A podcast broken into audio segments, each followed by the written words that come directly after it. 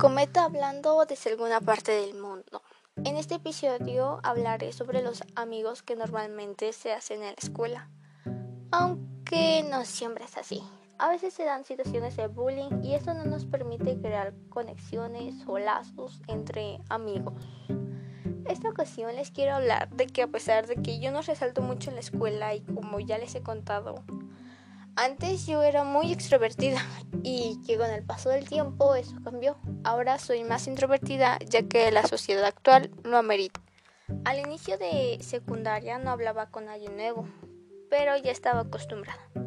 Por ser de primer año había reclutamientos en varias cosas académicas, así que decidí ingresar a banda de guerra. Una compañera decidió entrar igual que yo.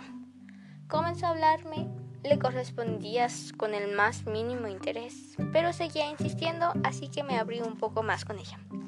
Así nos hicimos más cercanas, nos llevamos muy bien y pasamos los tres años juntas. Claro, bastantes anécdotas entre estos años. Después, un día celebrando su cumpleaños, decidimos salir. Ella, como es más extrovertida, tiene varios amigos y los invitó. Ahí conoció a una niña súper buena onda y amigable. Perdón. Ese día llovió casualmente y decidí aventurarme a mojarme. Ellas dos no lo hicieron, ya que no podían. Pero ¿qué importaba? Era una celebración, ¿no? Después de varios minutos regresamos a la casa de la celebrada. Pasamos varias horas ahí y fue muy agradable. Pasaron varios días y no nos hablamos. Era muy obvio, ya que apenas nos conocíamos.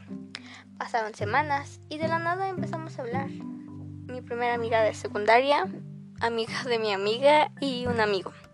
Él es bastante comprensivo con nosotras, también es muy amigable.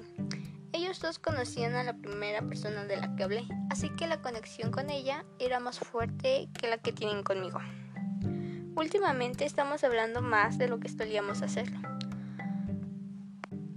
Y me llena de emoción ya que me siento acompañada. Hace unos días salimos y la verdad es que fue muy divertido. Fue inesperado e improvisado lo que hicimos, nada que no volviera a hacer. Y estoy agradecida con ellos, porque son buenos momentos que hemos creado y los seguiremos creando. Eso hasta la parte buena, ya que hubo un tiempo en el que quería acercarme a personas, pero me rechazaban.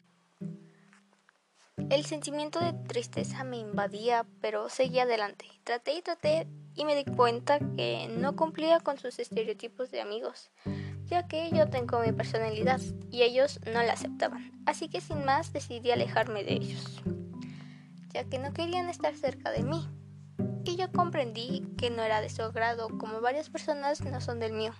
Era triste, aunque la aceptación de esto me abrió los ojos, y ahora soy feliz con ellos tres. No pediría nada más, porque esas personas me, hacen reír como nadie más.